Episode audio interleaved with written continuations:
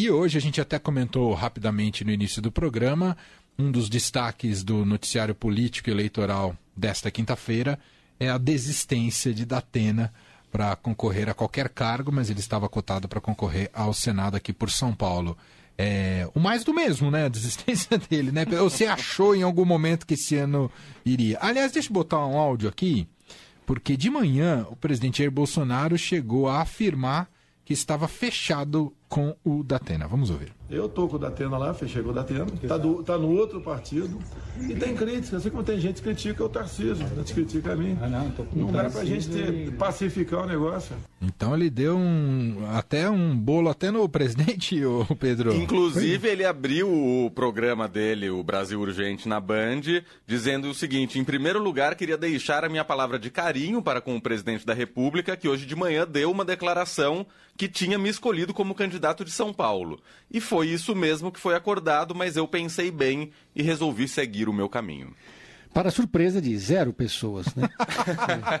Datena, o Datena é tetra, né? É a ah. quarta é eleição seguida que ele faz essa ego trip e a gente acompanha essa ego trip ele bagunça todo mundo político, vai para um lado do espectro. Fala com todo mundo. Vai para a direita, vai para a esquerda, vai para o centro, muda de novo, dá 360 graus e de repente. E na hora H, como em todas as outras eleições, ele sai. Vamos ver se na... provavelmente na eleição para prefeito daqui a dois anos vai aparecer o Datena. E ele vai continuar dizendo que é candidato. A gente, há quem diga que é, geralmente isso acontece quando ele está lá negociando o contrato na Band, que isso pode valorizar o passo de, passe dele. Não sei se tem, isso tem algum fundamento ou não, mas o fato é que não é fácil entrar na vida política e abrir mão de, do salário que ele ganha na Band, da visibilidade que ele tem para ser mais um senador em Brasília. O filho dele também é apresentador, ele sempre vem dizendo que vem treinando o filho para ser o seu sucessor, mas não desapegou ainda não. E isso causou uma, uma bagunça, né? Porque a vaga para o Senado de São Paulo, esse ano, vale lembrar, é um, um senador só. O atual que senador. será eleito, né? É, o, o, atual senador que, que encerra o mandato, José Serra, vai disputar uma vaga de deputado federal. Então vai disputar a reeleição. E, no, tá, e, e, em todas as coligações aqui do Estado, é, é, não há muito consenso em relação à disputa para o Senado. O único consenso que havia ali, fechado, era o da Atena, que era o candidato do Bolsonaro, depois de romper com o Rodrigo Garcia. Ele chegou aí passar. Quando o Dória ainda era candidato a presidente, o Datena foi passar o fim de semana em Campos do Jordão, na casa de campo do Dória, junto com o Dória, com o presidente do PSDB, com o Rodrigo Garcia, com todo mundo. Estava 100% tucano ali. Ele criticava o Bolsonaro na televisão, né? é, de repente, ele deu uma guinada de 360 graus. Não digo que é 380 graus, vai, essa guinada. Uhum. E aí foi para o bolsonarismo. Aí ele passa a criticar o governo. Porque é impressionante como ele usa e sempre usou de forma. Criticar o governo estadual. Estadual. Uhum. Então ele sempre usa o programa dele na televisão de forma escancarada a favor do seu projeto político. E não esconde isso. E ele estava fazendo campanha antecipada como candidato de uma forma tão aberta que ele era, poderia ser alvo de várias ações na justiça eleitoral se ele realmente fosse candidato. Ele estava pedindo voto na televisão, abertamente. Aliás, eu acho um escárnio né, que ele use um programa de tamanha audiência para fazer política e que ele mude de opinião conforme o seu projeto, como ele sempre fez. Vale lembrar que o Datena já se disse de esquerda, já apoiou o Lula. Ou seja, ele não tem a menor noção e a menor ambição também de ter qualquer noção política. Ele, o projeto dele é ser é, considerado um candidato, porque aí fala-se dele o tempo todo, escreve sobre, escreve-se muito sobre é cortejado. ele. É a mesma coisa que aconteceu com o Luciano Huck, que também eu avalio que foi outra egotrip. O Luciano Huck ficou lá, escreveu artigo, reuniu o centro, fazia evento, dava palestra, candidata, aparecia em pesquisa. E no final das contas ficou na televisão com seu programa no domingo. Né? Não foi candidato, mas fez toda aquela espuma quando a política ainda procurava um outsider. Bom, dito isso, vamos ao cenário. A mais recente pesquisa para o Senado, que foi divulgada pela Exame Ideia, botava o Datena como franco favorito, o que colocava o Márcio França em risco. Datena tinha 19%. Márcio França, que tecnicamente ainda é candidato a governador, questão de dias para ele anunciar a disputa que vai disputar o Senado, tinha 14%. Carla Zambelli, do Republicanos, 9%, aí no campo bolsonarista. Paulo Scaff, também do campo bolsonarista, 8%. E Janaína Pascoal, também do campo bolsonarista, 6%. Daí para baixo tem Aldo Rebelo, Milton Leite, Nise Yamaguchi, Ricardo Melão, com 2%, e Henri Ozzy Cooker com 1%. Não, nem apareceu aqui nessa pesquisa o José Aníbal, que é pré-candidato pelo PSTB, que disputa a vaga no PSTB com Fernando Alfredo, presidente municipal do partido.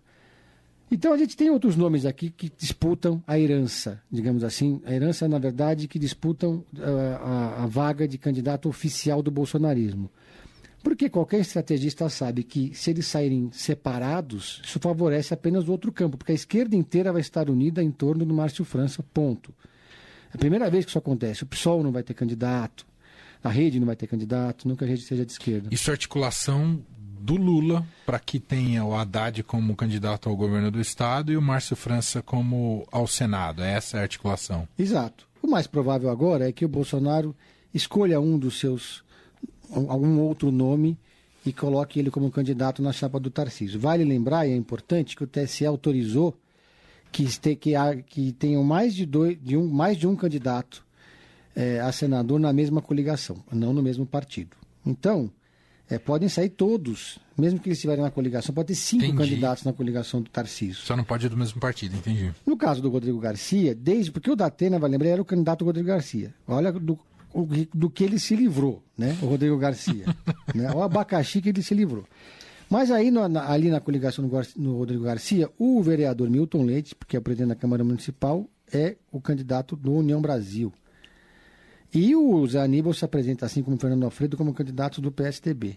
Eles vão tentar um acerto ali para ter um só, porque também não vale a pena para o Rodrigo Garcia diluir as suas candidaturas, mas que pode, pode. Uhum. Né? Mas nenhuma delas ainda aparece como candidatura competitiva. Lembrando que o PSTB elegeu a Mara Gabrilli, elegeu o Serra, elegeu a maioria dos senadores de São Paulo desde a democratização e dessa vez não tem nenhum nome natural para uhum, disputar o Senado. Uhum. Até porque fazia muito dobradinha com o candidato ao governo, né? Exatamente. Então agora tem essa, essa, todo esse processo em andamento. E lembrando que tinha assim, é, no caso do Márcio França, como ele passa a ser o favorito, ganha muita força, muito poder a vaga de suplente, de primeiro suplente do, do Márcio França. Porque esse daí é a melhor carona do mundo, a ser suplente de senador. Você não, você não, não, não, não é candidato, você pega carona com o candidato, se ele é o candidato eleito. O Márcio França muito provavelmente vai ser ministro do Lula se o Lula vencer a eleição. Isso faz parte do acordo para ele ir para a chapa. Então, o temos suplente aí. virá, será o real senador. É. Aí tem uma confusão no campo da esquerda, que já se abriu, já estava instalada, que é quem vai ser o vice do Haddad. O Haddad não quer de jeito nenhum um vice do, PS, do PSOL. Não quer um vice de esquerda. Né? Nem ele, nem ninguém no PT. Porque o próprio Lula já deu essa orientação. O PT tem que buscar vices mais voltados ao centro, expandir o eleitorado. Mas o PSOL bateu o pé. Não abre mão.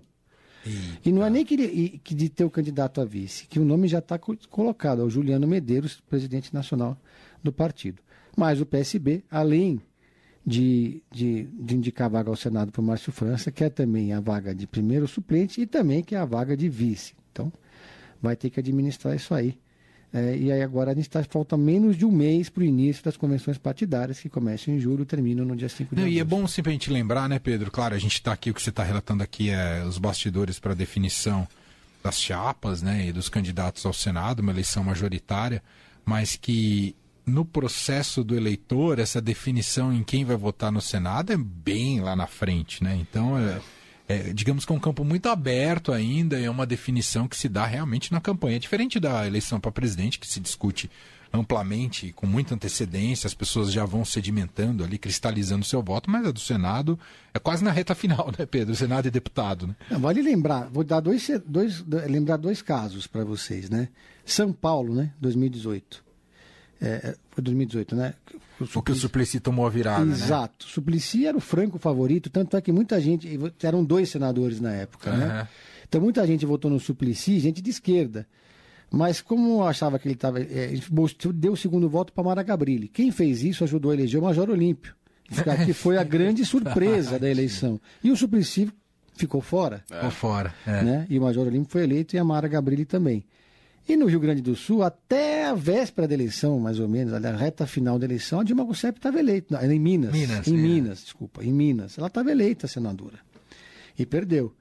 Então, é, o eleitor só vai pensar no Senado depois que ele escolheu o candidato a presidente, depois que ele escolheu o candidato a governador, ele vai começar a pensar em senador, deputado isso. federal, deputado é estadual. Fica por último. É isso é, mesmo. É questão de, de prioridade. Muito Agora, bem. o que surpreende é, o que é, é, a novidade, que é uma coisa inusitada, é o fato de que o PSDB, que tem hegemonia no Estado, não tem um candidato definido.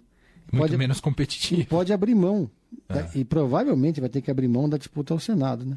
É. Muito bom, Pedro Venceslau, acompanhando tudo sobre eleições com a gente aqui no Fim de Tarde Eldorado, todas as terças e quintas. Fecha sempre com aquela dica essencial do Pedro em série. Qual é a dica de hoje, Pedro? Olha, Manuel, é, em tempos de eleição, esse discurso de bandido bom, bandido morto, esse discurso de, de apelar para a violência policial, ele ganha muita força. Ele já ajudou a projetar e a eleger gerações de políticos. E a série que eu vou sugerir hoje, uma que eu terminei de ver ontem, da HBO, chama A Cidade é Nossa. É uma série que é, conta uma história real, que se passa em Baltimore, nos Estados Unidos, quando uh, a prefeitura local criou uma política de tolerância zero contra a criminalidade, que basicamente era uma estratégia para aumentar índices, estatísticas, que ajudavam a eleger políticos. Só que aí abriu-se uma avenida para a corrupção que, que levou essa uma força-tarefa de elite da polícia a, a ser presa, né? E, e, desvendaram essa quadrilha que, que os policiais eles faziam toda sorte de abusos contra a população negra, pobre, periférica da região de Baltimore. E a prefeitura, naquela ocasião, ela, ela tinha uma pessoa que ficava sentada em frente à, à, à delegacia Todo mundo que era preso era solto no dia seguinte e assinava um termo se comprometendo a não processar a prefeitura. Então, assim, você aumentava estatística e esvaziava a cela. e, e, aí, e, e, os policiais com carta branca para bater, porque era todo em, tudo em nome dessa política que começou lá atrás, com Ronald Reagan e até hoje. Né? Uhum. E tudo isso se passa, só para concluir, é, esse processo é finalizado, essa investigação interna da Procuradoria que, diz, que desvendou essa quadrilha, na reta final entra a eleição do Trump e a posse dele. Então os caras estão esperando mais um governo conservador entrar para voltar tudo de novo como era antes. E em uma das cenas, a prefeita, que é uma mulher negra de Baltimore, é, é, houve uma demanda, vamos colocar câmeras nos uniformes dos policiais. E ela fala, não, isso vai custar muito caro.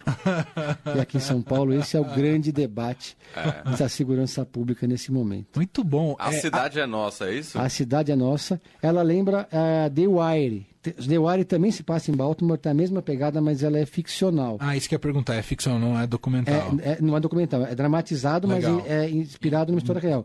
E The Wire tem uma pegada parecida também só que é ficção. É uma série clássica também, também da HBO. Muito bom, a cidade é nossa, adorei. Pedro, grande abraço, até semana que vem. Valeu, um abraço Valeu, a todos. Pedro. Fim de tarde Eldorado, uma revista sonora para fechar o seu dia.